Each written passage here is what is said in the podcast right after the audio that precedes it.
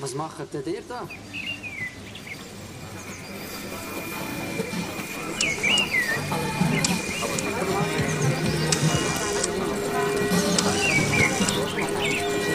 Design. Design. Design. Design.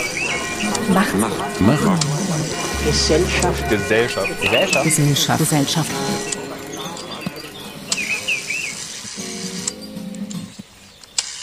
Herzlich willkommen, liebe Zuhörende, zu Design macht Gesellschaft, dem Design-Forschungspodcast des Institute of Design Research an der Hochschule der Künste in Bern. Heute sitze ich hier mit meiner lieben Kollegin Iliane Gerber. Hallo Iliane. Hallo.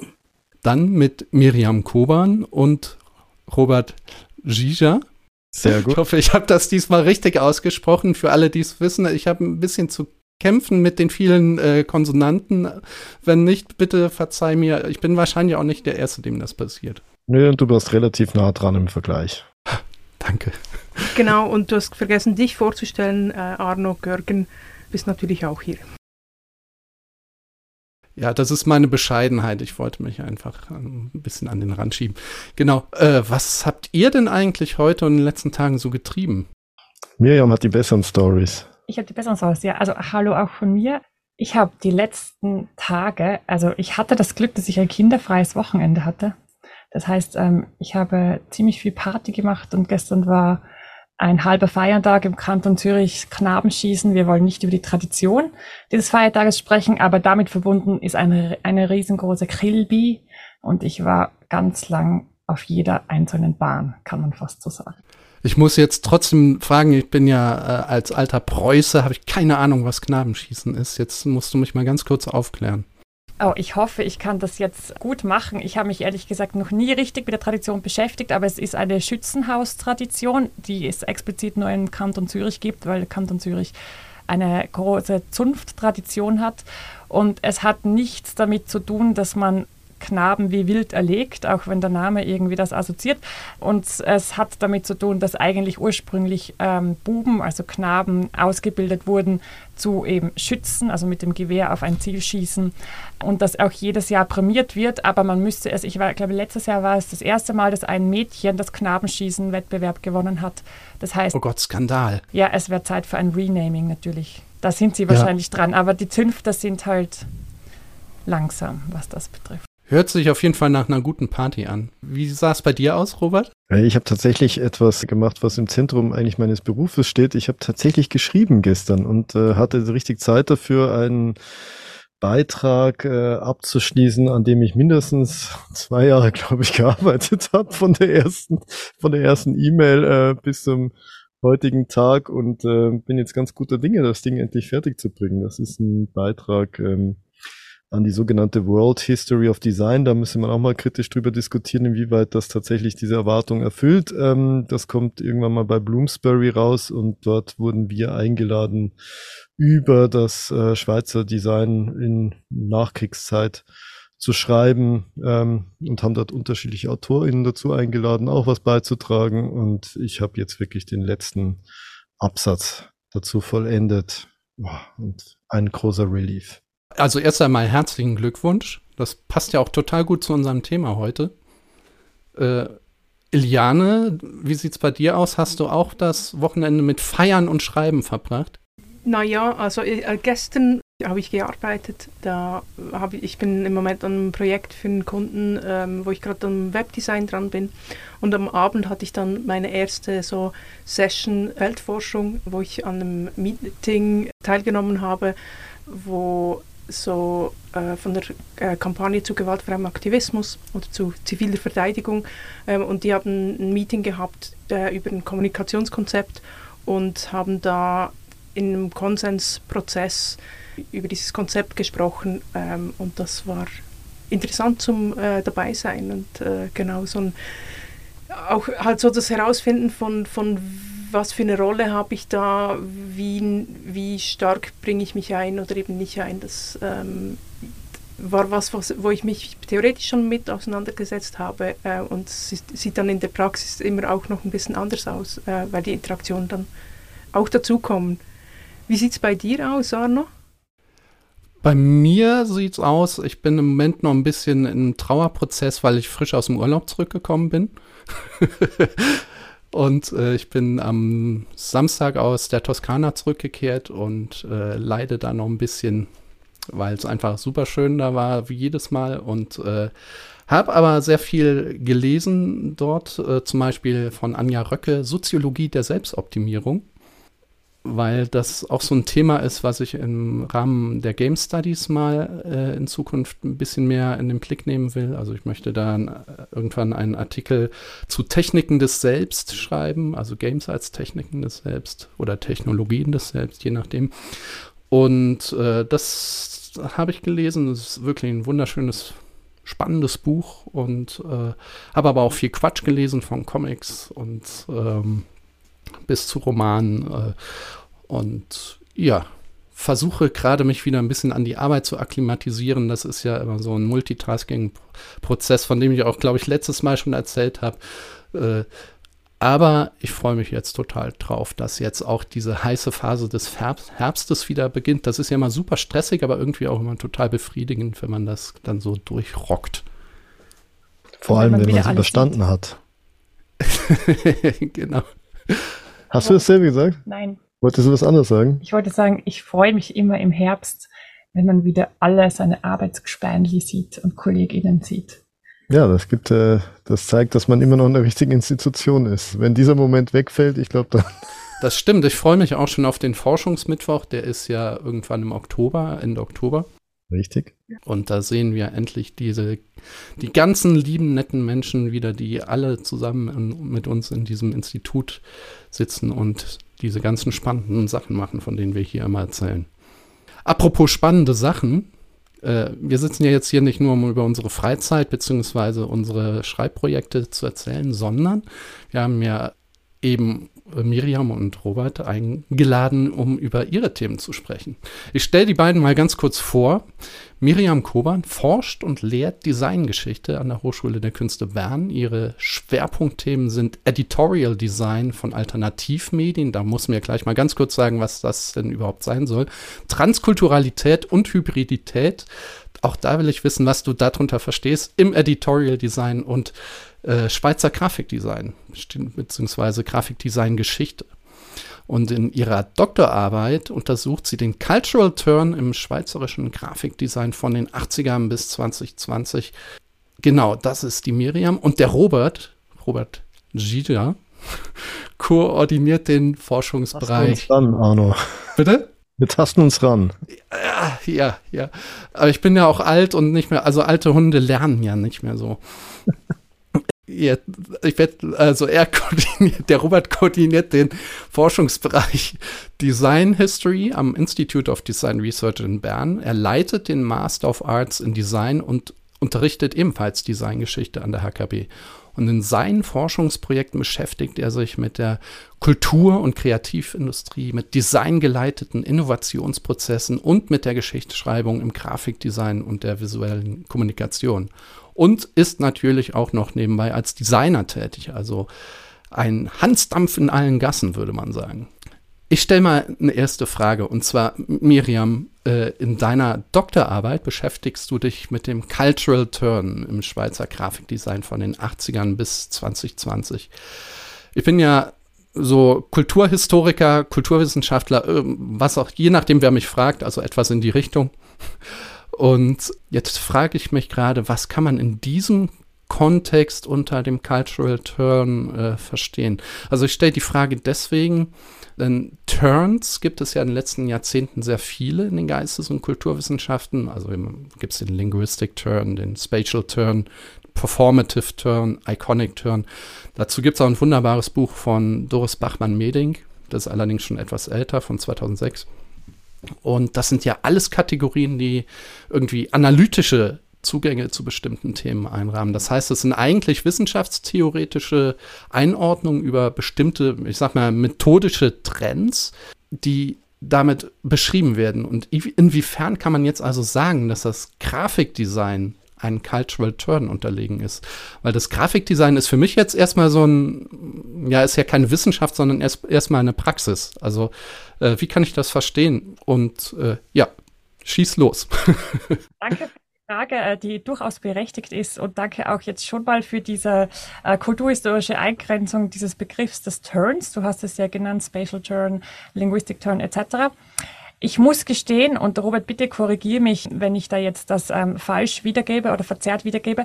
Als ich den Projektantrag, ich bin ein bisschen später in dieses Projekt dazugestoßen, da war dieser Begriff Cultural Turn schon von den Projektleitenden äh, Robert und Davide Fornari gesetzt bin ich auch ein bisschen darüber gestolpert. Ja, diesen Turn im theoretischen Sinn, wie kriegt, kann man denn dann, wie kann man den dann im Grafikdesign nachvollziehen? Und Robert hat mir dann die Antwort gegeben und das fand ich eigentlich relativ schlau. Dieser Term oder dieser Turn oder dieser Begriff ist einfach ein bisschen geklaut und wir adaptieren ihn jetzt auf das Grafikdesign. Das heißt eigentlich, der Cultural Turn im Grafikdesign hat keine wissenschaftstheoretischen Hintergrund, weil du sagst, es ist ein Praxisfeld, das man äh, mit anderen Zugängen sich erarbeiten muss.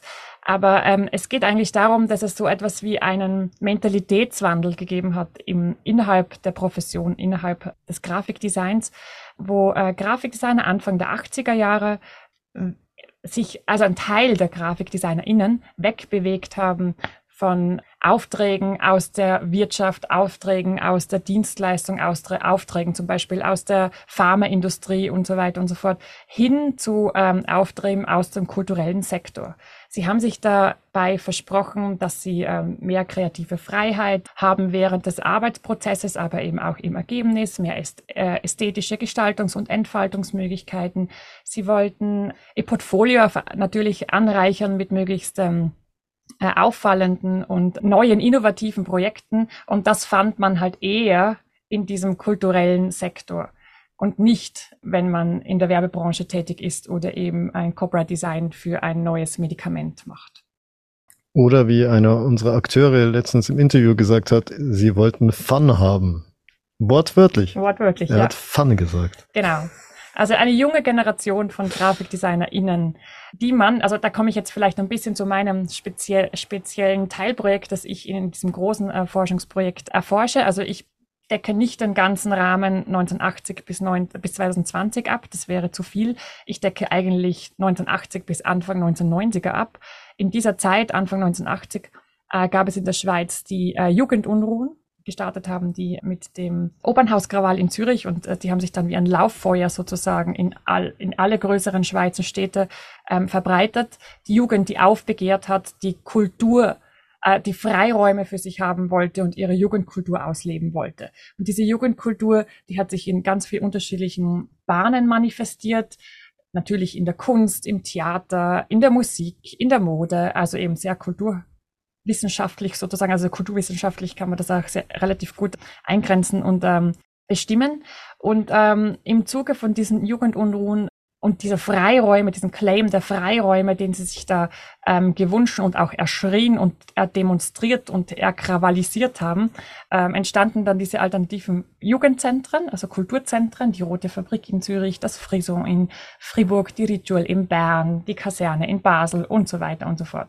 Und diese Jugendzentren und diese alternative Kultur, die plötzlich einen Ort hatte, die musste aber auch eine Kommunikation, eine visuelle Kommunikation haben. Und das war eben dieses neue Tätigkeitsfeld für eben auch diese junge Generation von GrafikdesignerInnen, die ganz oft, ich würde sagen, vielleicht fast ausnahmslos auch innerhalb dieser Jugendbewegung tätig waren in unterschiedlichen ähm, Bereichen. Also die haben eben auch Konzerte mitorganisiert, die haben eben, war, waren auch bei den Krawallen beteiligt, die haben Flugblätter verteilt und so weiter. Die ähm, konnten dann erstmals auch, genau, eben sich mit äh, entfalten, so wie ich es vorher beschrieben habe, äh, sehr selbstbestimmt sozusagen gestalten.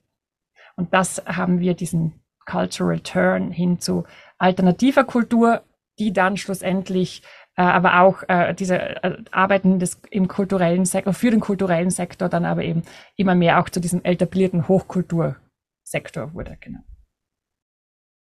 Ja, das finde ich insofern ganz spannend. Ich frage mich gerade, ist das äh, wirklich eine dezidiert Schweizer Geschichte im wahrsten Sinne?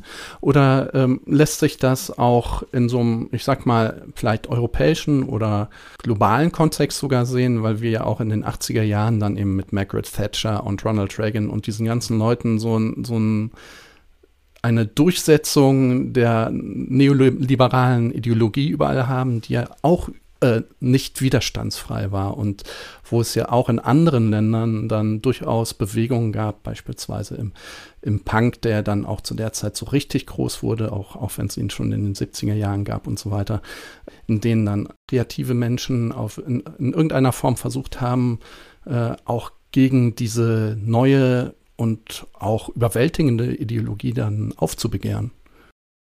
Ich glaube, da muss man so ein bisschen differenzieren zwischen wirklich diesen, diese Protestkultur und ja, das gab es immer wieder in der Geschichte an verschiedenen Orten, dass die dann auch so eine spezifische Ästhetik und Visualität produziert hat. Das ist ja Pariser Studierendenproteste mit dem Cohn-Bendit. Genau, aber wie hieß das Grafikdesignstudio? Ah, Atelier Populär. Atelier Populär, danke sehr. Das, deswegen sind wir zu zweit hier, um uns da ein bisschen das Wissen zuzuspielen, wenn wir beide mal einen Blackout haben. Ähm, aber ich glaube, was schon spezifisch sind, sind so die wirtschaftlichen, gesellschaftlichen Umstände, in denen das in der Schweiz so in den 80er Jahren entstanden sind. Und ähm, es ähm, war auch interessant, also wir können echt so ein bisschen auch direkt aus unseren Daten schöpfen, weil wir gerade letzte Woche ein Gespräch hatten mit einem der Akteure und der hat zum Beispiel gesagt, naja, eben zum Beispiel Ankündigungen für Konzerte in Deutschland, weil wir ihm genau diese Frage gestellt haben, waren halt oft sehr regulär. Also das heißt, sprich, man, es gab ein Tourplakat von diesen Bands und mit diesem Plakat ist man auf Tour gegangen und da hat man dann immer unten so einen kopierten Balken hingeklebt, naja, spielt halt jetzt in Hamburg, spielt halt jetzt in Heidelberg, spielt halt jetzt dort und dort. Ähm, während man sich in der Schweiz tatsächlich diese Mühe gemacht hat, eigene Kommunikationsmittel zu gestalten. Und wir wissen jetzt noch nicht genau, warum das so ist oder warum das jetzt irgendwie so diesen, diesen, dieser Anspruch da höher war oder ob das auch mit, mit tatsächlich auch mit, mit Ressourcen zu tun hat, also ob man das sich auch leisten hat können müssen oder ob es einfach diese Ansprüche irgendwie schon höher waren, weil irgendwie Schweizer Grafikdesign ja doch auch ein anderes Standing als Profession hat als in anderen Ländern, ähm, können wir noch keine Aussage drüber machen. Aber trotzdem würde ich durchaus von einem eigenen Prozess sprechen. Wobei wir da jetzt auch gerade so ein bisschen am rausfinden sind. Also Miriam plant noch mit ähm, ihren Kolleginnen aus dem Forschungsteam auch so ein Symposium, dass wir nicht Symposium nehmen, sondern äh, Genau, vielleicht kannst du da dazu noch was mhm. sagen. Ja, genau, also das war eigentlich genau der Grund und Sinn und Zweck oder der Hintergedanke, ähm, diesen International Research Exchange Day zu organisieren, weil wir uns eben auch Wunder genommen haben, ob das ein, eine internationale Tendenz war, ob es das an anderen Orten auch gab, diese Hinwendung, Grafikdesign für den kulturellen Sektor zu machen. Also das Symposium heißt dann auch For the Sake of Creative Freedom, Graphic Design for the Cultural Sector ähm, oder ob das jetzt wirklich, ob jetzt dann die Schweiz ein bisschen eine Sonderstellung hatte. Und vielleicht, ähm, wenn man es ähm, historisch betrachtet und ein bisschen weit, weiter zurückgeht ähm, in der Zeit, ähm, du hast, ähm, Arno, die Protestkulturen und so weiter angesprochen, also natürlich 68 als das große Aufbegehren eben auch einer Jugend- oder einer Alternativkultur innerhalb der westlichen Gesellschaften. Das kann man natürlich auch als Chiffre nehmen, um, ähm, um, um jetzt ähm, dieser 80er-Bewegung in der Schweiz in eine Tradition zu stellen, wobei man sagen kann, die 68er sind in der Schweiz viel, viel weniger ähm, wichtig gewesen. Also auch die einzelnen Landesteile haben sich auch viel mehr dann an Deutschland oder an, äh, an Frankreich und so weiter orientiert in dieser Protestkultur und haben wie keine eigene Art von ähm, eigener visueller oder auch äh, Ausdruckskultur gefunden. Und äh, die 68er waren auch viel verkopfter. Also man hat sich auf Theorien und so weiter und, und intellektuelle äh, ja, Überlegungen und so weiter äh, gestützt, während die 80er dezidiert gesagt haben, nein, diese 68er Oldies, die gehen uns eigentlich mit ihren Theorien nichts mehr an. Wir wollen, da kommt das Punkige ein bisschen dazu. Wir wollen Freiraum, wir wollen Kreativität und wir wollen das irgendwie ähm, explosionsartig gestalten und erschaffen und so weiter. Und ähm, da kommt auf alle Fälle diese Punk-Tradition als, wie, wie, du gesagt hast, äh, auch rein, diese, diese, ja, wir scheißen da jetzt einfach drauf, es muss einfach jetzt was passieren und das mit einem kreativen Outburst. Zur äh, Kontextualisierung ein bisschen dieses, dieses Momentes auch. Robert, kannst du uns ein bisschen was über vielleicht die Geschichte davor, äh, die Designgeschichte davor erzählen? Vielleicht so ein, paar wichtige Stationen? Ja, ich musste mal aufpassen, weil ich bin ja äh, als Forscher sehr daran interessiert, auch diese Mainstream-Narrative zu hinterfragen und dass ich den jetzt nicht zu sehr reproduziere, aber das, was man allgemein hin von, über das Schweizer Grafikdesign sagt und kennt und weiß, äh, und, und das kann man auch sagen, das ist schon, das bestätigt sich schon auch, wenn man dort ein bisschen tiefer reingeht, ist, ja, es ist eine Erfolgsgeschichte und sie wird auch als Erfolgsgeschichte erzählt. Ähm, die Erfolgsgeschichte beginnt so ein bisschen schon relativ früh, als die Schweiz sehr früh sich als Tourismusdestination erfunden hat, wo man schon angefangen hat, so ein bisschen dieses Metier der Plakatkunst und Tourismusplakate irgendwie in Zusammenhang zu bringen, damit auch ins Ausland zu gehen, zu zeigen, wir sind eine Tourismusdestination und gleichzeitig muss man sagen, so ja, ähm, wir wissen auch gleichzeitig, wie man die Plakate dazu macht. Das hat dann natürlich in der Moderne nochmal einen ganz anderen Antrieb bekommen. Ähm, viele Leute, viele GrafikdesignerInnen, die auch in Deutschland ausgebildet worden sind, ähm, sind zum Teil in die Schweiz gegangen, sind dort eh auf schon interessierte Szene getroffen. Da hat sich sowas daraus entwickelt, dass im nannten die Protagonistin selber eine Spielweise des Grafikdesigns, würde ich mal sagen, nannte sich konstruktive Gebrauchsgrafik. Äh, da gab es so unterschiedliche Gruppierungen in unterschiedlichen Städten, sehr weiß, sehr männlich geprägt, ähm, die da auch sehr viel Machtdiskurs durchgezogen haben, sehr viel äh, gut waren, auch in sich selbst zu promoten. Ähm, sehr viel publiziert haben dazu und eigentlich so wie so einen eigenen Approach ähm, des Grafikdesigns zu entwickeln. So, der ist dann irgendwann mal sehr stark äh, ein Erfolgsmodell auch geworden, weil er sehr stark mit dem Effizienzgedanken einer äh, Industriegesellschaft sehr gut zusammen funktioniert hat. Also es ging da um, um, um Strip-Down, um Reduktion, um also eben, wenn man es jetzt ästhetisch an, anguckt, dann kommen immer wieder dieselben so ähm, Attribute wie jetzt Grotesk-Schriften. Das sind Schriften eben ohne diese Serifen. Ne? Ihr wisst, das sind diese kleinen äh, komischen Enden bei den Buchstaben. Man hat lieber mit Fotografie gearbeitet als mit Illustration. Man hat genau sehr stark mit dem Raster gearbeitet. Über das Raster könnte man eine Dissertation schreiben, wenn man die Zeit hätte. Ich habe mal damit begonnen, äh, habe es dann aber sein lassen.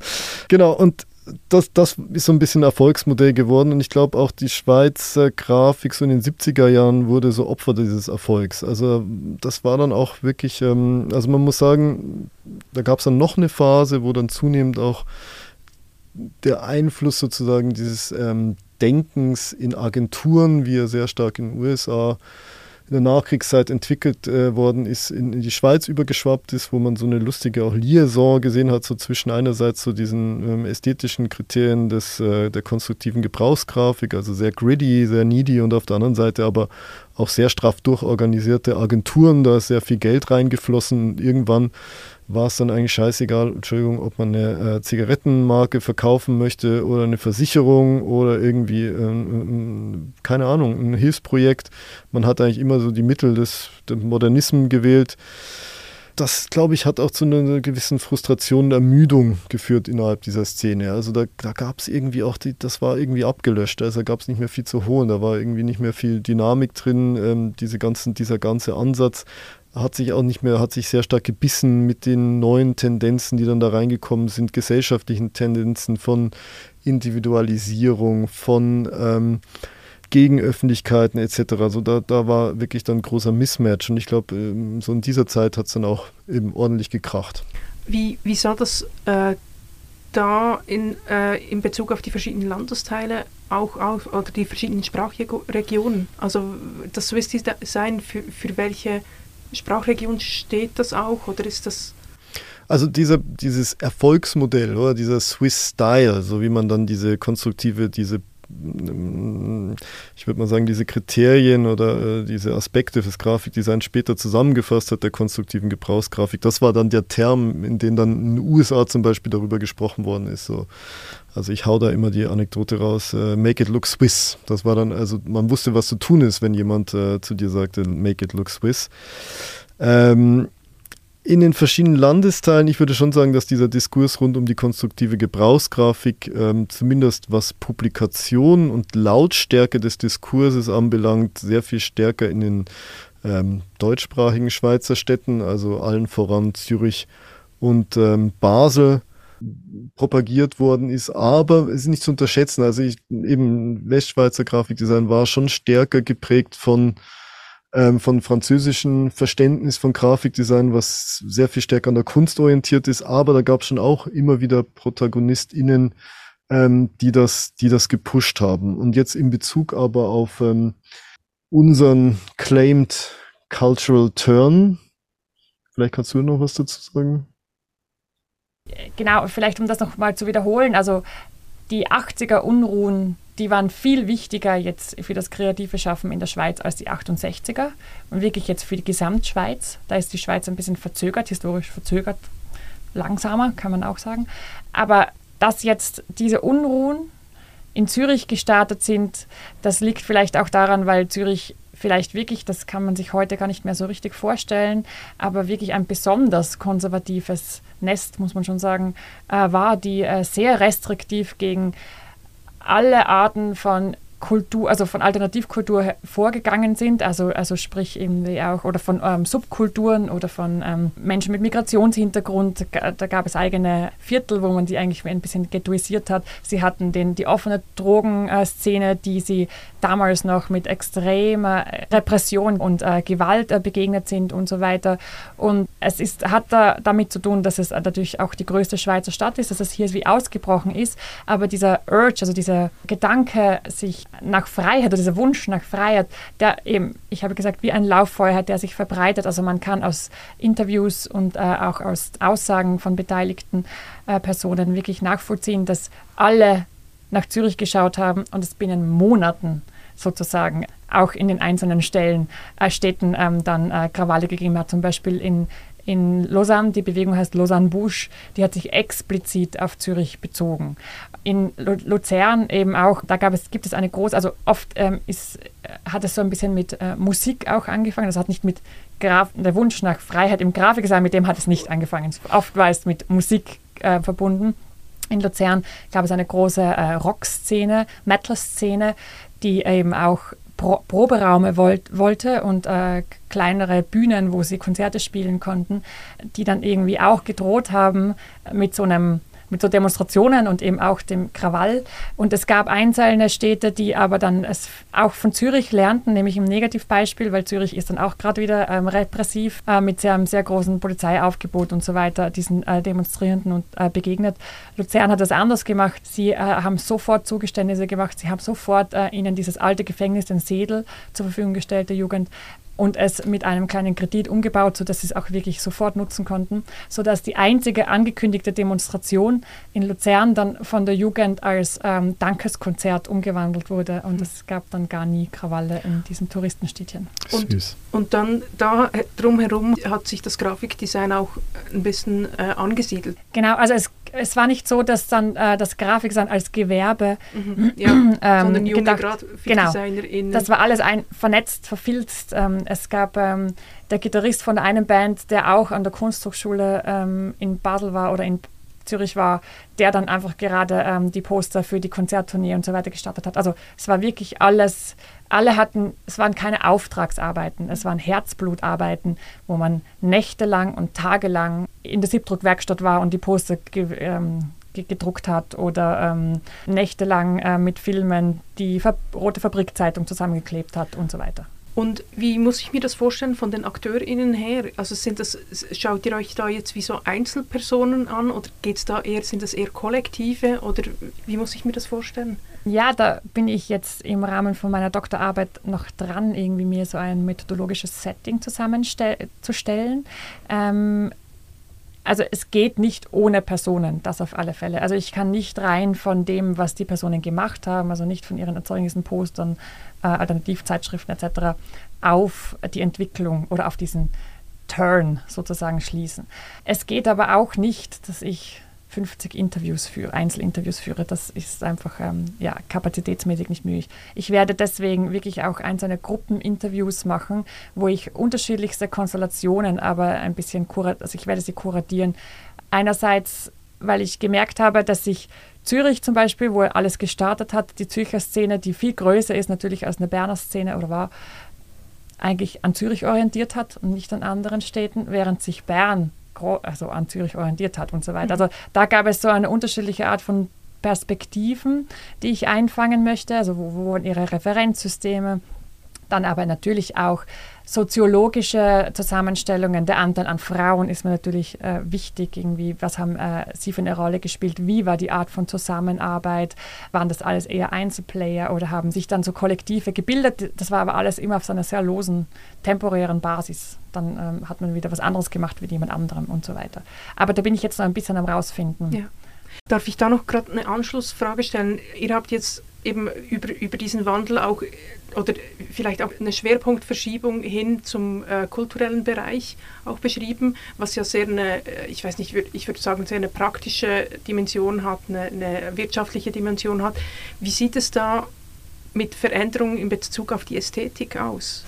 Ja, ich, ich kann das gerne beantworten. Sie steht bei uns einfach nicht im Zentrum, weil ich glaube, ähm, auch sie also es auch äh, hängt so ein bisschen auch mit meiner eigenen Identität und Schwerpunktsetzung als Designhistoriker zusammen. Äh, man muss sich vorstellen, Design History hat sich sehr, sehr viele Jahre lang vor allem um die Ästhetik gekümmert. Ne? Und das ist auch schon, hat schon Diskurs stattgefunden. Also wir sprechen jetzt vor allem über die erste Case Study dieses Projekts, die eben auch von, von Miriam betreut wird ähm, die dann in Anfang der 90er endet und die endet eben dort, weil Anfang der 90er Jahre auf einmal ein Diskurs rund um das entstanden ist, oder? Also bis dorthin hat man jetzt, da hat man was Neues gemacht, da waren neue Ideale, man hat neue ähm, Practices entwickelt, aber man hat eigentlich noch nicht so intensiv drüber geredet. Ähm, und dann ab Anfang der 90er kamen Personen hinzu, Akteure hinzu, wie ähm, vor allem auch Martin Heller, der damals ähm, Kurator und später dann ähm, Direktor des Museums für Gestaltung in Zürich war,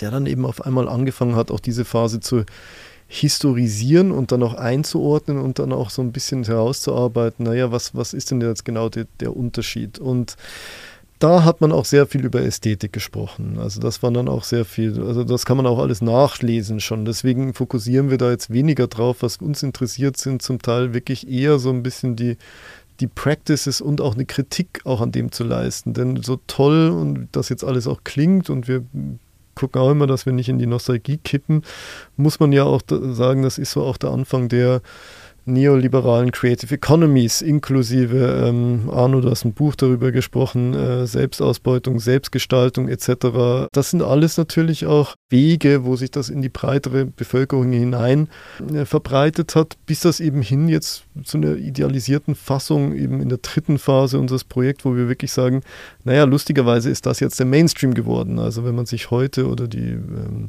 Swiss Design Awards, die ja vom Bund selbst vergeben werden der letzten Jahre, anguckt, dann muss man sagen, da findest du also nichts außer Kulturgrafik. Und äh, das ist natürlich auch, über das schafft man auch einen Sehnsuchtsmoment und drückt eigentlich immer mehr ähm, Leute, die dann ihr Studium abgeschlossen haben, ist das eigentlich der only way to go. Aber man muss auch sagen, das ist natürlich auch ein Bereich, der sehr schwer zu finanzieren und mit sehr, sehr vielen sozialen Problemen ähm, verhaftet ist und, und die gilt es auch bei uns anzusprechen. So, deswegen wollen wir auch gar nicht so tief mehr in die Ästhetik reingehen. So, da kratzen wir schon mal an und klar, da gibt es irgendwie ästhetisch klare Unterschiede viel mehr, also aber da haben wir auch so klassische postmoderne Themen. Ne? Also da hat Rick Poyner schon Bücher drüber veröffentlicht. Auf einmal Zeichenhaftigkeit hat eine ganz andere Rolle gespielt, Referenzsysteme, blablabla. Aber steht jetzt nicht mehr bei uns so im Zentrum dieses Projekts.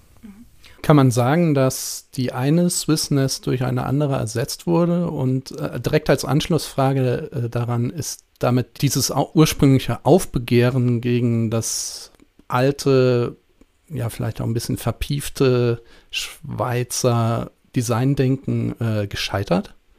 ich, ich mache die erste Frage, du die zweite. Äh, fangen wir an. Okay, ja, also genau, also es, es Kulturgrafik als Begriff, das ist heutzutage ein Begriff, mit dem man innerhalb des Grafikdesigns operiert. Also das ist ein Label geworden, wie auch Swiss Style ein Label geworden, geworden ist. Das auf alle Fälle, ähm, das unterscheidet sich, also Kulturgrafik sein ist das Gegenteil von Werbegrafik zum Beispiel. Und äh, das ist mit ästhetischen ähm, Ausformungen und so weiter verbunden. Von dem her, ja, das eine Label ähm, löst vielleicht nicht richtig das andere Label ab, weil vielleicht würde ich behaupten, dass das Swiss Style oder konstruktive Gebrauchsgrafik ein bisschen umfassender war innerhalb der grafischen Profession als jetzt Kulturgrafik sein. Kulturgrafik ist immer noch eine Nische. Sie ist eine Nische, weil sie eben, wie Robert gesagt hat, mit gewissen Anforderungen verknüpft ist, äh, die man, die man erfüllen muss, damit man wirklich, ähm, damit es auch ein Brotjob wird, dieses, dieses Kulturgrafikdesign. Ich würde jetzt nicht von gescheitert sprechen, sondern äh, es, ist, es ist spannend, äh, dass es wahrscheinlich mehr Kontinuitäten gibt als, äh, also eben, äh, auf den ersten Blick ist das ja sehr, vom, also wenn man es wirklich ästhetisch anschaut, dann sieht man diese Brüche, oder? Also gibt es ganz klar wirklich Gegenbewegungen, Ausbrechen, man wollte Dinge anders machen, bildhafte Typografie, viel statt Reduktion etc. Und das verleitet einen natürlich schon dazu zu sagen, wow, okay, krass, da ist alles neu. Aber wo es zum Beispiel eine, eine unglaubliche Kontinuität gibt, ist in diesem Anspruch. Ne? Also ich meine, das ist genau, wie wir mit äh, Rolli Fischbacher letzte Woche gesprochen haben, irgendwie ist unglaublich, wie viel Enthusiasmus, Ressourcen äh, man, man in das hineingibt, um einfach so diesen Qualitätsbegriff zu erfüllen. Und lustigerweise dort gibt es eine krasse ähm, Kontinuität. Also klar, würde jetzt auch sagen, ähm, in den 70er Jahren gab es dann auch sehr viel Bullshit, da hat man sehr viel Sachen einfach rausgehauen, wollte Geld verdienen etc. Also ich glaube, das wurde schon auch ökonomisch ausgehöhlt so. Und ich, äh, da gab es also in Bezug auf die Qualität gab es eigentlich wie so ein bisschen Rebound fast auf die konstruktive Gebrauchsgrafik, wo auf einmal man wieder gesagt hat so, nee, nee, wir wollen wieder was, was Gutes, was, was, was Ding machen. Und, und dort hat es lustigerweise eine, eine Kontinuität. Ähm, ja, wie soll man sagen, gescheitert ist die Revolution nicht. Ich glaube, das sind einfach gesellschaftliche Prozesse, in denen wir uns da wieder befinden, wo immer wieder irgendwie was äh, aufgefressen wird und dann irgendwie wieder mit neuer Kraft, neuer Energie irgendwie Neues herbeigeführt wird und äh, sind sehr gespannt irgendwie eben. Äh, also für uns ist das ja auch irgendwie eine Hinleitung an den Punkt und das ist für mich eigentlich Designgeschichte immer ein bisschen oder Geschichte immer auch ein bisschen, wo uns vielleicht hilft, besser zu verstehen, wo wir jetzt gerade stehen. Ne? Weil ähm, jetzt sind wir als DesignhistorikerInnen in diesem Projekt zumindest relativ nah an der Jetztzeit dran. Aber es ist schon sehr interessant auch zu, dann so ein bisschen zu verstehen, naja, wo stehen wir denn jetzt und wo geht es jetzt hin? Was, gibt jetzt, was sind jetzt die großen Paradigmenwechsel, die anstehen und, und wie antwortet oder wie reagiert denn jetzt die professionelle Praxis auf, drauf? Ja, steht denn ein Paradigmenwechsel an? Ich habe schon so einen Eindruck, dass, ähm, dass diese ganze, ähm, dass die ganzen politischen Fragen, die im Raum stehen, die einfach mit auch unseren gesellschaftlichen Krise, die auf sehr vielen Ebenen ähm, sich abspielt, auch zu einem völlig anderen Verständnis von Design führt. Allerdings glaube ich, dass dort sogar auch eben solche Kategorien und modernen Disziplinen, eben wie sie eben entstanden sind, wie zum Beispiel Grafikdesign, zur Disposition stehen. So. Ähm, und, und das, das ist schon so einer der interessantesten Prozesse. Ähm, ich glaube jetzt aber, dass die Schweiz vor allem auch unter dem Erfolg ihres Grafikdesigns so ein bisschen leidet und äh, dem auch gern so festhält. Also man hat dort auch inzwischen nicht, also ich weiß gar nicht, ob der das mitgekriegt hat, alles total crazy, oder? Die Schweiz ähm, hat Grafikdesign als immaterielles äh, Kulturerbe der eben der UN vorgeschlagen. Da gibt es diese Liste der UN für immaterielle Kulturerben und da ist eben Jodeln drauf und neben Jodeln auch Grafikdesign. Und das zeigt auch sehr schön, inwieweit man sozusagen immer noch an dieser Kultur hängt ne? und inwieweit man sich auch die probiert weiter zu bespielen. Das ist ein Erfolgsmodell und deswegen glaube ich auch, ist dieser Paradigmenwechsel in der Schweiz zumindest verzögert. Also eben Fragen wie Social Design etc. kommen hiermit doch mit einiger Verspätung an, äh, wenn man auch sagt, so, hey Moment, aber unsere Eigenheit ist ja, wir machen sehr qualitativ hochstehendes Grafikdesign. Da will auch niemand widersprechen, aber es, es bremst auch gleichzeitig, sich, glaube ich, neuen Fragen im Design zu widmen. Und ich glaube, da sind wir jetzt da stehen wir jetzt so ein bisschen gerade an. Ja. Du hast von Punk gesprochen. Äh, oder wer von euch hat von Punk gesprochen und eben jetzt auch mit diesem Paradigmenwechsel, den du beschreibst. Für mich eine Frage, die sich da ein bisschen aufdrängt, ist in Bezug auf den Master Design an der Hochschule äh, der Künste Bern. Siehst du da Parallelen oder äh, zum Punk? Also, ja, auf der Art mein, immer. Also, oder für, für mich ist so ein, äh, ich ich habe selbst im äh, Hyperwerk in Basel studiert und die mhm. Leute, die das gegründet haben, ich kann mir gut vorstellen von dem, was du erzählst, das sind Leute, die genau in dem Turn drin waren. Ja. Zwischen diesem Hyperwerk-Studiengang und dem Master Design gibt es doch einige Parallelen.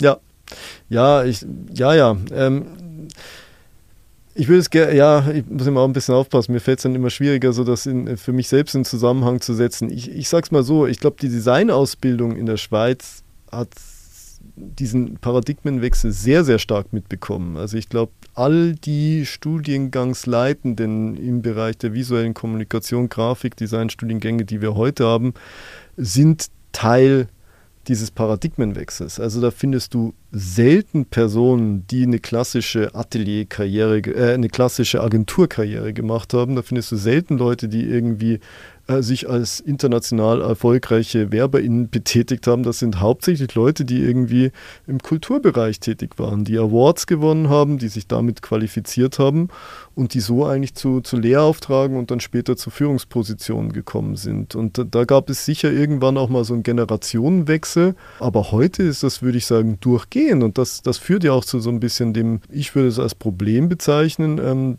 dass an jeder Schweizer Hochschule mindestens 20 irgendwie Personen mit einem Abschluss in visueller Kommunikation, Grafikdesign sozusagen abschließen und danach sich eigentlich alle bemühen, als KulturgrafikerInnen zu positionieren und dass deswegen auch dieser Markt auch wirklich äh, also kein Markt mehr ist. Ne? Also ich meine, dort, äh, also wir haben auch dort ähm, Bourdieus Kapitalbegriff bemüht. Mhm. Also dort gibt es monetär nichts mehr zu holen. So, wenn es da noch was zu holen gibt, ist es so ein bisschen Standing und so ein bisschen irgendwie ähm, sich selbst auf die Schulter klopfen, innerhalb der Szene irgendwie zu einer gewissen Popularität erlangen.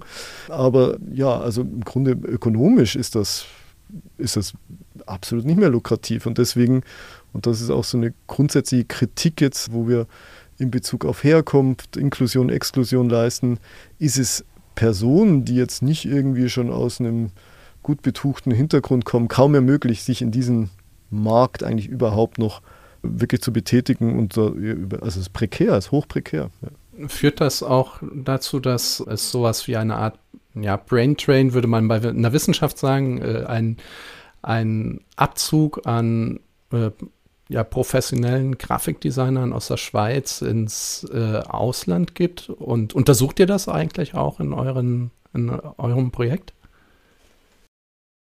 Nein, hm. das untersuchen wir nicht, ist nicht der Fokus. Das würde ich jetzt aus meiner eigenen Beobachtung heraus und auch aus meiner eigenen Involviertheit in diese Szene, also Robert und ich haben beide auch einen Grafikdesign-Background, sagen, nein, es gibt keine Abwanderung, weil auch wenn es hier eine am eine Situation am Rande des Prekariats gibt, gibt es nirgends auf der Welt so viele Förderinstitutionen wie in der Schweiz, die mhm. Grafikdesign fördern. Im Gegenteil, ich würde sagen, es gibt sogar immer noch eine Migration in die Schweiz von ja. anderen Ländern wenn, dann kann man so von Austausch sprechen. Da gibt es sicher so ein paar Länder, die, die auf, in, in der ähnlichen Ecke unterwegs sind, so äh, wie jetzt Niederlande irgendwie. Wobei in den Niederlanden äh, würde ich immer so von außen betrachtet doch auch sehe ich so eine größere Dynamik. Also dort sind dann eben so neuere Designkonzepte schon auch viel mehr im Diskurs verankert als jetzt irgendwie so das klassische Grafikdesign. Aber Niederlande waren auch sehr also sind auch so eines dieser Länder, wenn man so über Kulturgrafik spricht, kommt man denen sicher nicht vorbei.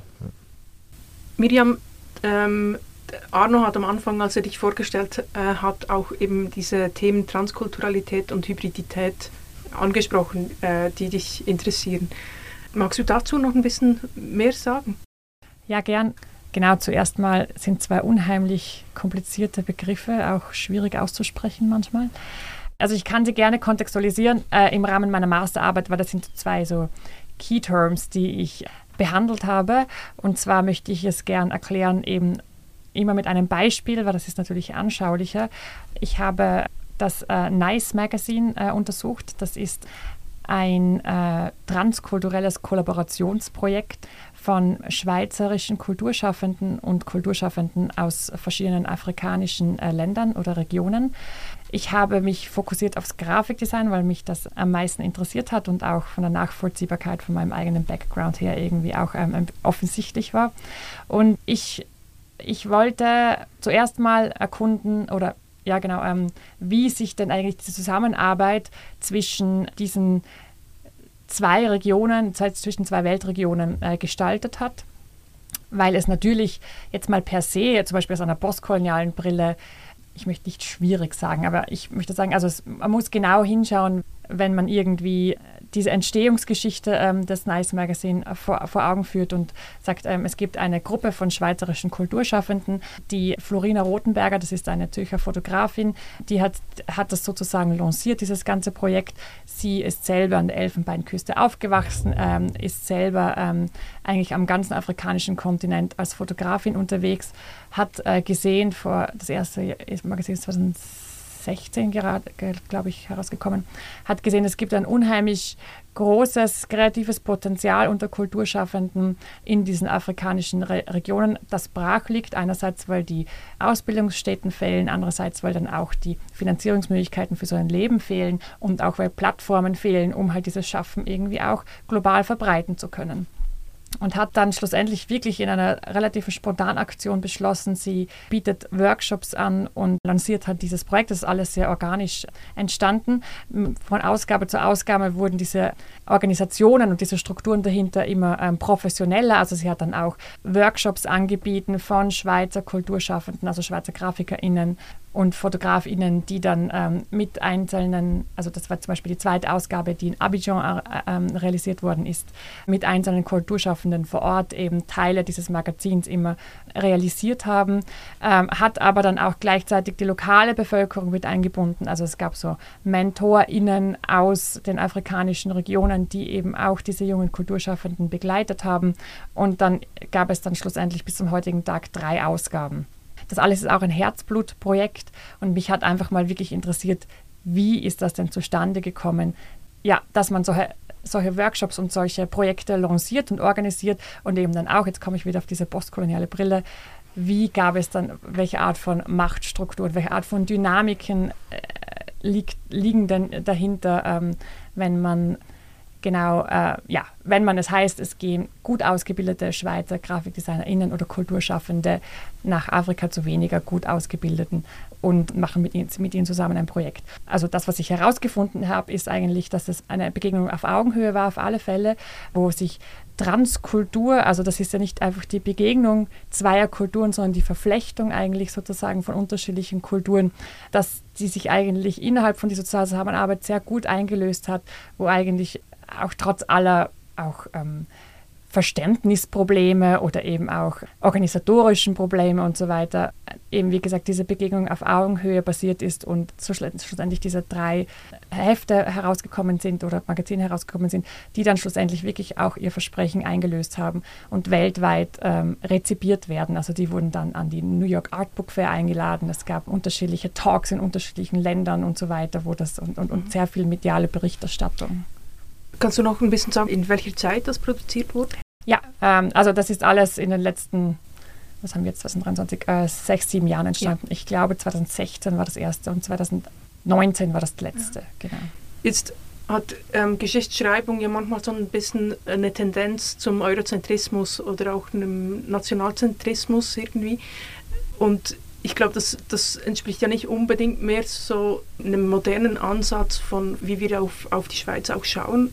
Wie, wie geht ihr mit so, ja, vielleicht Transkulturalität auch innerhalb der Schweiz äh, um und eben auch der Sichtbarkeit von Menschen mit unterschiedlichen Hintergründen in der Schweiz?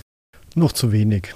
Also ich glaube, das ist auch ein Paradigmenwechsel, der auch so, also auch Design History würde ich ja tendenziell als nicht die dynamischste aller Felder ähm, bezeichnen. Es ist auch noch, also ich würde noch nie mal von der Disziplin sprechen. Also wir haben in der Schweiz keine, Aus, äh, keine akademische Ausbildung im Bereich der Designgeschichte, genau wie Design, die Theorie, oder es wird ja eigentlich kompensiert durch die ähm, die Fachhochschulen, wo ähm, das stattfindet. Also normalerweise wäre da die Forschung, die wir machen, das geisteswissenschaftliche Grundlagenforschung wahrscheinlich eher an Universitäten angesiedelt.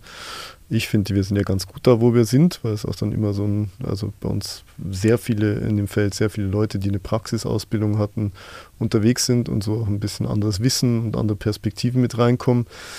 Aber um jetzt zu deiner Frage zurückzukommen, nee, da kritisiere ich ähm, das Feld schon selbst. Also muss sagen, ähm, im Moment findet da noch sehr, sehr viel äh, Aufarbeitung statt, sehr, sehr viel auch, äh, was traditionell ausgerichtet ist, zuerst mal um so ein Verständnis von nationalen Paradigmenentwicklungen zu bekommen. Also da, und da kritisiere ich uns auch selbst. Da gibt es immer mehr Gruppen, die sich auch darum bemühen, so ähm, die Diskurse zu öffnen. Also ich weiß noch, ähm, eine so der Pionierin im Bereich der Designgeschichte, Anna Calvera, die hat schon sehr früh angefangen, sich für so eine regionale Designgeschichtsschreibung einzusetzen, dafür eben eine hohe Vernetzung. Das finde ich einen sehr schönen Ansatz, also dass man probiert eben als möglichst ein offenes äh, Forschungsfeld zu agieren, wo man eben Leute dazu motiviert, auch unterschiedliche Beiträge zu liefern und die im Zusammenhang miteinander zu verbringen, in Austausch zu bringen.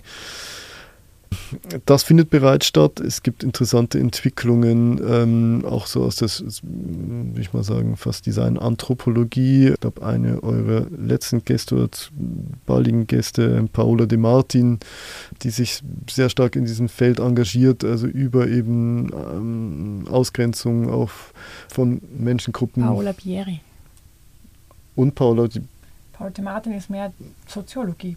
Soziologie? Okay, Entschuldigung, wir schneiden das Sorry. raus. Ähm, Paola de Martin. Aber nur weil Paola Pieri auch eingeladen wurde heute von dir, Arno, deswegen habe ich es. Äh, Nein, ich wollte, wollte ich, ich wollte tatsächlich auf Paola de Martin okay, äh, verweisen. Und, und klar, die, ähm, die macht das jetzt mm, nicht zwingend mit dem historischen Anspruch oder eben äh, schreibt das natürlich sehr stark ihrer eigenen Geschichte mit ein, aber äh, hat also sehr stark in der Schweiz auch diesen Fokus verschoben und die Augen geöffnet für, für solche Mechanismen.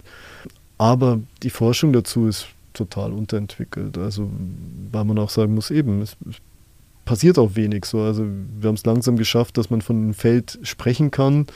Ähm, aber äh, man kennt sich gut in diesem Feld. Also es ist noch nicht so, dass da jetzt irgendwie ähm, große Dynamiken wären. Ähm, und ich glaube, jetzt kommt erst eine neue Generation, wo dann eben diese Themen viel, viel noch wichtiger, größer auf der Agenda stehen. So, ich glaube, bis jetzt wurde sehr viel Grundlagenarbeit geleistet, ähm, aber jetzt wird es auch Zeit, genau, kritische Fragen in den Vordergrund zu stellen.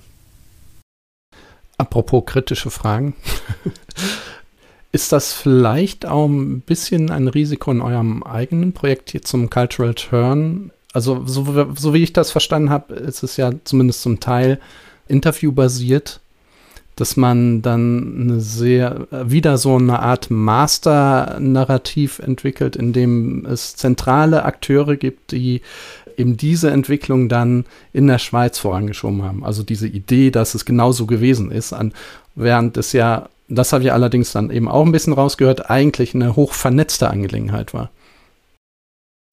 Die Gefahr ist hoch, genau einerseits, weil man ja, wenn man sich jetzt die Methode der Oral History vor Augen führt, ja genau eigentlich aus diesen lebensgeschichtlichen Erzählungen heraus oftmals eigentlich auch the sunny side of life erzählt und sozusagen Selbstkritik und Selbstzweifel und so weiter irgendwie oft einerseits ausblendet und dann irgendwie hat man so eine, wie gesagt, diese Erfolgsstory des Lebens und daraus, die, die man dann irgendwie wissenschaftlich verwerten sollte. Und ich ich, mir war diese Gefahr bewusst oder ist diese Gefahr bewusst, deswegen eben auch diese Gruppeninterviews, wo es schlussendlich dann auch zu Diskussionen kommen sollte oder ich würde ich mir wünschen oder zu unterschiedlichen Ansichten auf dieselbe Sache.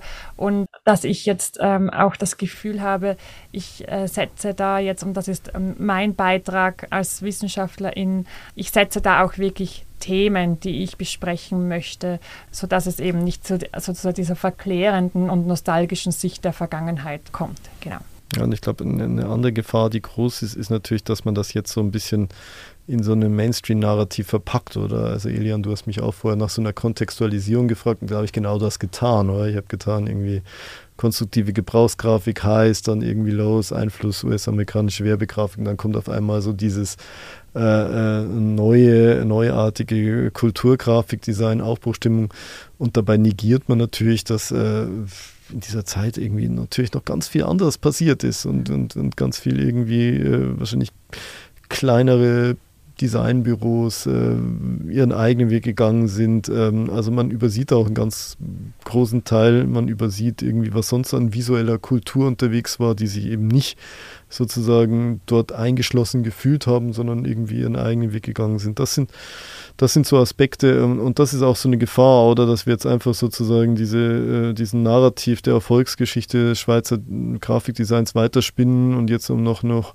noch ein Kapitel ergänzen. So. Und ähm, da, da, uns ist das bewusst so. Ähm, ich glaube, was noch ein anderer, ja, uns ist das bewusst. Ich glaube, wir, wir, diskutieren das auch immer wieder kritisch, wie wir damit umgehen. Und nichtsdestotrotz natürlich ähm, ist es wichtig, das zu tun, weil das natürlich dermaßen auch im Mainstream gelandet ist und dermaßen selbstverständlich geworden ist, dass das gar niemand mehr hinterfragt. Und ich glaube, das ist schon so auch ein bisschen unser Ziel des Projekts, ist ja nicht nur eine Geschichtsschreibung zu formulieren, weil die, die wurde geleistet, also die wurde schon Anfang der 90er Jahre geleistet, sondern tatsächlich den Status quo des Grafikdesigns zu hinterfragen. Und ich glaube, das ist auch so ein bisschen der Ansatz vielleicht den das äh, Forschungsfeld Design History an der HKB ausmacht, tatsächlich auch immer Geschichte kritisch zu lesen und Geschichte immer dahingehend auch kritisch zu lesen, in welcher Welt wir uns heute befinden und wie wir die Welt heute verstehen. Und da helfen uns auch andere Ansätze. Also eben, wir probieren eben nicht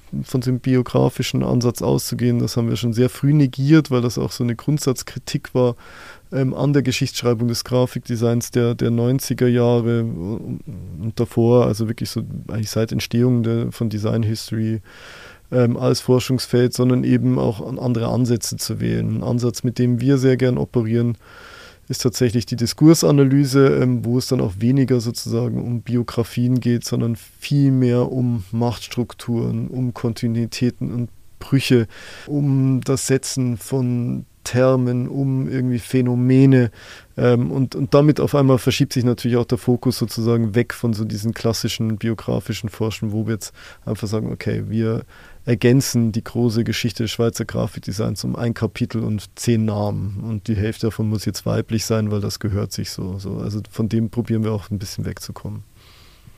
Ich finde das deswegen so spannend, was ihr hier sagt. Also ich vom Hintergrund her bin ich ja äh, Kulturhistoriker, habe erst am Medizinhistorischen Institut gearbeitet und ja dann im, im Bereich Game Studies. Und das sind ja auch alles so, ich sag mal, Nischengeschichten, also Nischengeschichtswissenschaften.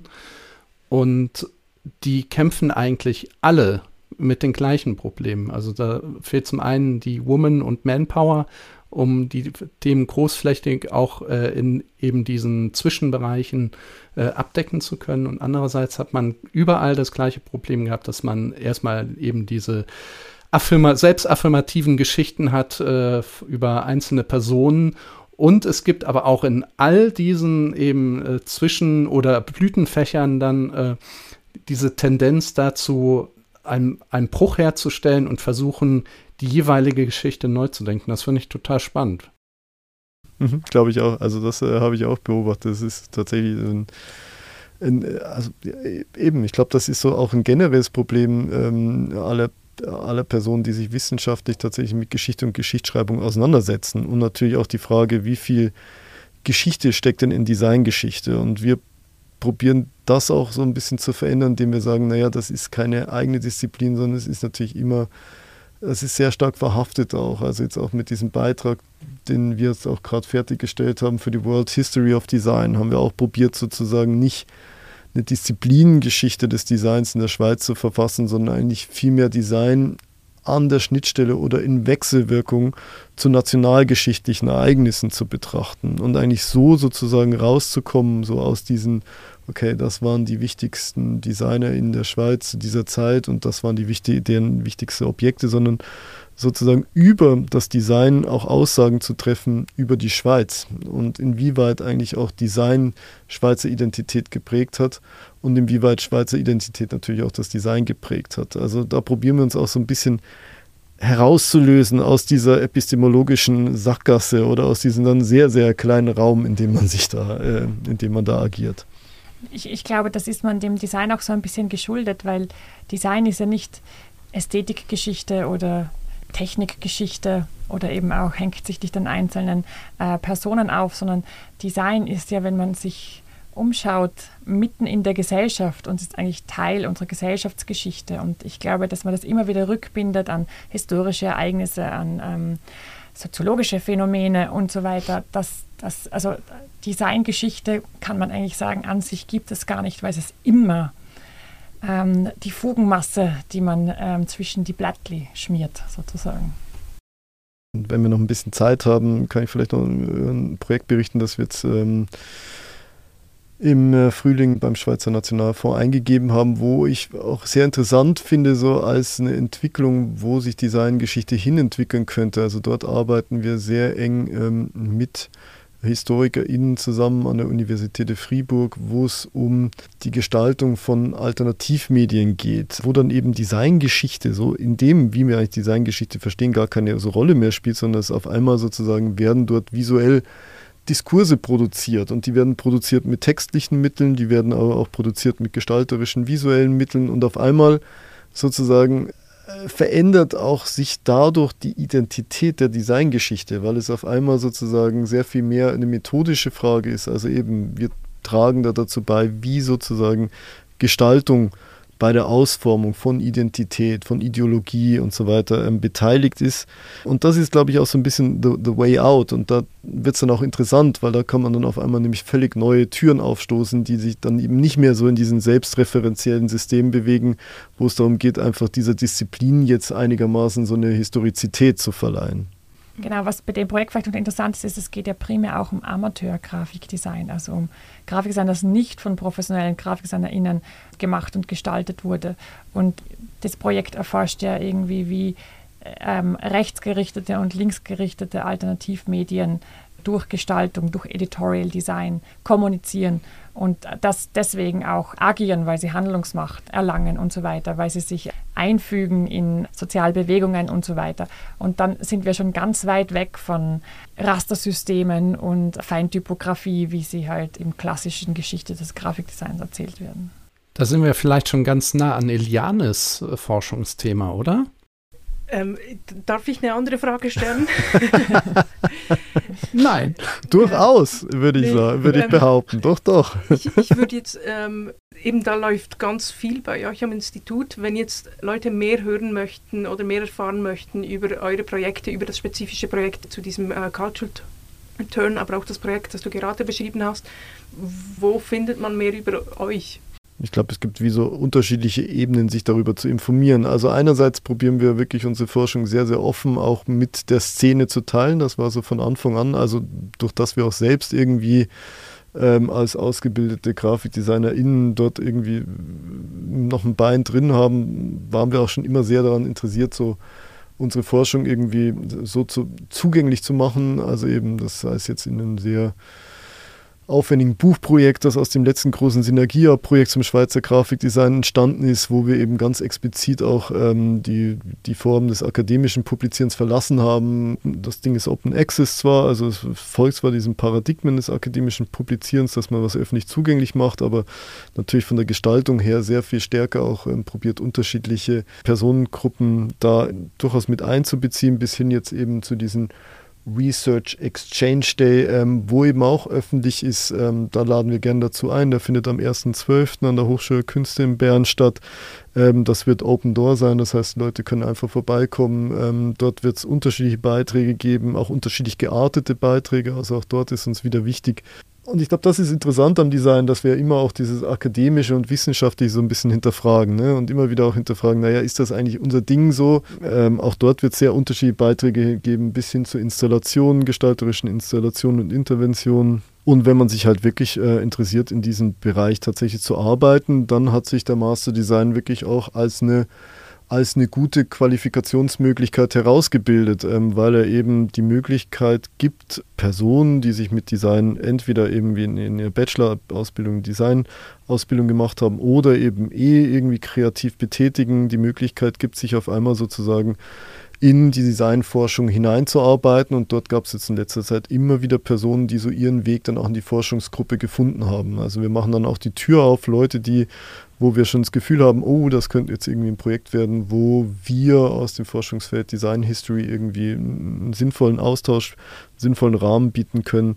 Die sitzen dann auch relativ schnell ähm, bei uns bei den Team-Meetings mit drin und da werden interessante Diskussionen geführt, bis also wirklich ganz simpel so, ähm, hey, was haltet ihr von dieser Forschungsfrage bis hin zu jetzt wirklich in letzter Zeit auch ähm, sehr komplexen, herausfordernden Methodendiskussionen. So. Und ähm, ja, das sind, glaube ich, die Möglichkeiten. Ja, ganz herzlichen Dank, dass du es aufgezeigt hast. Äh, liebe Zuhörenden, ihr habt jetzt ganz verschiedene Möglichkeiten, wie ihr auch mit dem Be äh, Forschungsbereich äh, Design History interagieren könnt und natürlich auch mit uns, mit Design macht Gesellschaft. Vielen Dank für euer Interesse. Wenn euch dieser Podcast gefällt, empfehlt ihn gerne weiter, zum Beispiel in eurer Podcast-App. Habt ihr Rückmeldungen oder Fragen zu dieser Folge? Dann kommen wir sehr gerne mit euch ins Gespräch. Ihr erreicht uns via Podigy und LinkedIn. Unsere Kontaktinformationen wie weitere Informationen zu dem, was Miriam und äh, Robert darüber gesprochen haben, findet ihr in den Show Notes. Robert und Miriam, ganz, ganz herzlichen Dank, dass ihr da wart. Vielen Dank, hat sehr viel Spaß gemacht. Danke, Danke. euch für die Einladung. Darf ich noch off the record jetzt ja. einen fünfsätzigen Nachtrag machen. Ja. Und zwar, nein, mir ist oh. es wichtig. Nein, nein, nein. Also, Liane muss noch gerade äh, Tschüss sagen. Fürs, ah, soll fürs ich Tschüss sagen? Okay, Moment. Tschüss. ihr Lieben, macht's Tschüss. ihr Lieben, macht's Tschüss, wollte ich schon sagen. Macht's gut, ihr Lieben. Äh, bis zum nächsten Mal. Bis zum nächsten Mal.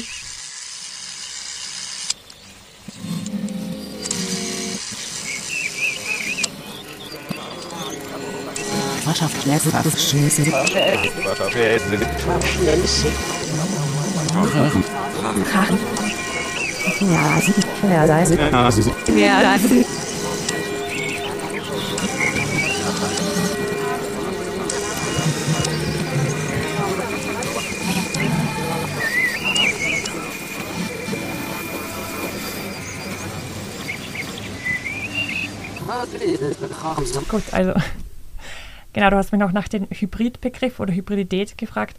Ich bin in meiner Masterarbeit ähm, von der Hypothese ausgegangen, dass diese transkulturelle Zusammenarbeit oder Kollaboration, die diesem Nice Magazine zugrunde liegt, eine hybride Ästhetik erzeugt.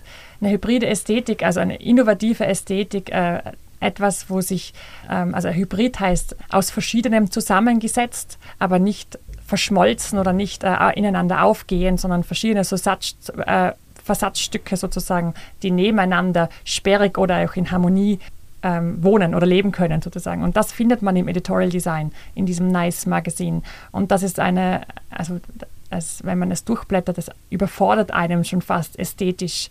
Und dieser Hybriditätsbegriff, der kommt von die, äh, vom Postkolonialisten ähm, Homi Baba, der sagt, Kultur an sich ist immer hybrid. Also auch der transkulturelle Kulturbegriff geht davon aus, wir sind keine kulturmonolithischen Wesen, wo ich sagen kann, du bist Schweizerin, ich bin Österreicherin und genau das entscheidet sich, sondern Kultur ist auch immer, unterscheidet uns, sorry. Kultur ist immer fluid und dieses Magazin ist von seiner Entstehungsweise her und dann eben auch, wie es sich im Design und in der Ästhetik niedergeschlagen hat, das Paradebeispiel dafür, dass Transkulturalität und Hybridität sozusagen sich in Formen ergießen können oder in Design äh, präsent sein können. Weil wenn man dieses ähm, Heft durchblättert, dann ist genau hält es uns einen Spiegel eigentlich vor, dass wir eigentlich Kultur aus Hybrid und aus unterschiedlichen gleichwertigen Teilen zusammengesetzt anschauen sollen, weil wir sehen es ja eigentlich im Design vor uns. Danke. Danke. So. Sehr schön.